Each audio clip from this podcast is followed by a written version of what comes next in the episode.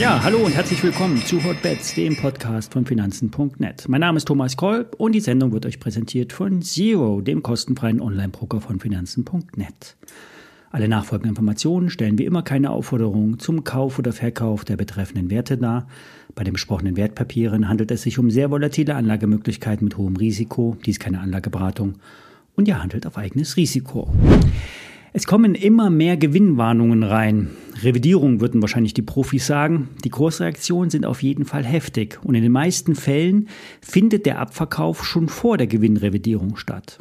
Neuestes Beispiel Klöckner. Die Aktie des Stahlhändlers war einmal eine der günstigsten Aktien auf dem deutschen Kurszettel. Sehr niedriges einstelliges KGV. Zu Zeiten der Ukraine-Krise hat der Stahlhändler durch Stahlpreissteigerungen 800 Millionen Euro im Jahr verdient. So viel wie in etwa die Marktkapitalisierung an der Börse war. Heute steht Klöckner nur noch bei 550 Millionen Euro Market Cap und der Gewinn, der bricht ein. Gestern Abend wurde der Gewinnkorridor von 220 bis 280 Millionen Euro auf 170 bis 200 Millionen Euro gesenkt. Zwar lag der Gewinn im dritten Quartal deutlich über dem Vorjahr, doch damit wurde gerechnet. Mit der krassen Anpassung auf Jahressicht eher nicht.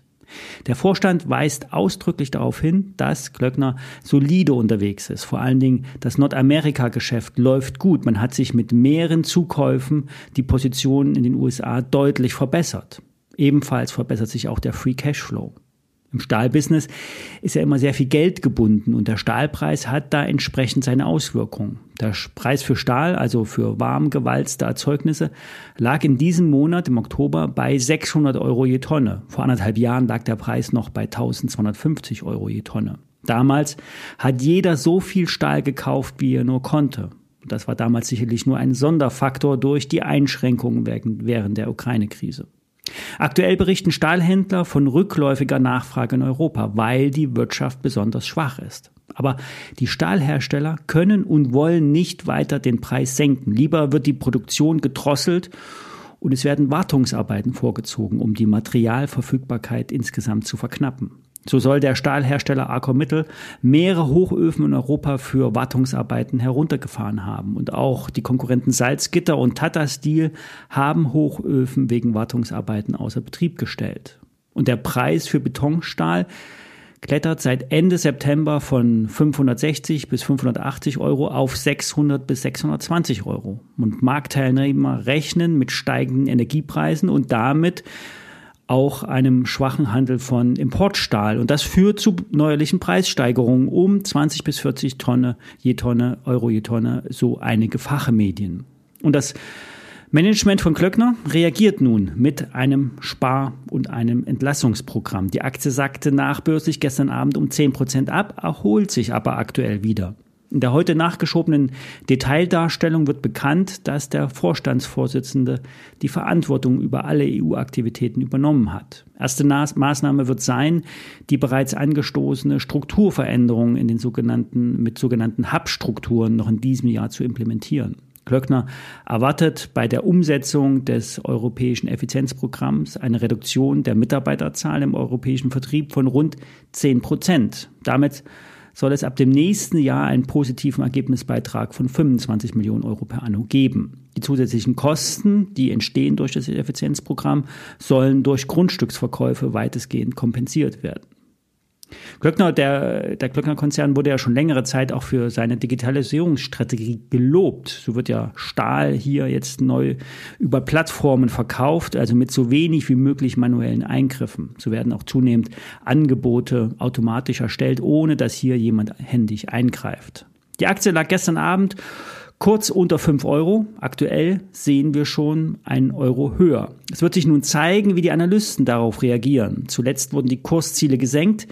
Diese liegen aber mit 8 und 11 Euro deutlich unter, äh, über dem aktuellen Kurs. Für Gerion Kruse von Börsengeflüster ist der Stahlhändler so dermaßen günstig bewertet, dass sich ein Verkauf in der jetzigen, in der jetzigen Börsenphase eigentlich von selbst verbietet. Aber den anderen Stahlaktien geht es ebenso. Ich bin selbst investiert, etwas zu über 8 Euro. Ich bleibe dabei und hoffe darauf, dass die Aktie sich wieder fängt. Dazu muss sie aber über die alten Unterstützungen bei 6,50 Euro und 7 Euro wieder ansteigen.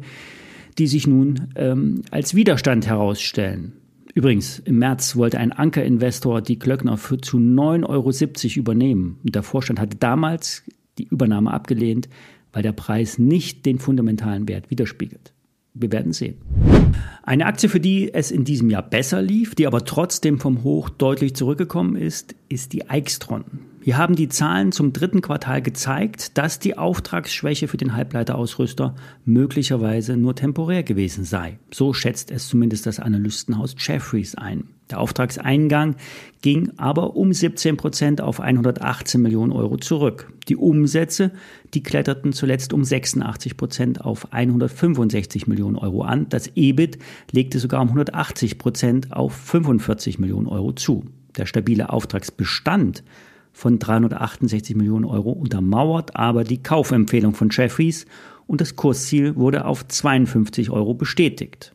Für die Trader-Zeitung bietet der Kursrückgang eine neue Chance. Die Anlagen für die Chip-Branche sind vor allen Dingen in China begehrt. Und das ist auch der Grund, warum die Exportlizenzen so zögerlich freigegeben werden, auch wenn das Eichstron offiziell verneint. Generell wird ja bei China länger und intensiver hingeschaut, bei entsprechend wenig Personal bei den Behörden.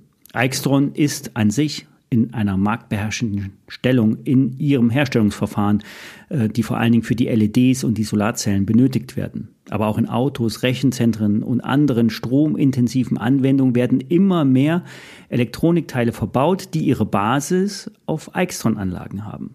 Trotzdem muss sich Eichstron nach Aussagen des Anlegermagazins der Aktionär im nächsten Quartal deutlich strecken, um die internen Ziele zu erreichen. Der Vorstand hält das für möglich, die Analysten auch. Die Trader Zeitung sieht im Kursrückgang eine Kaufchance.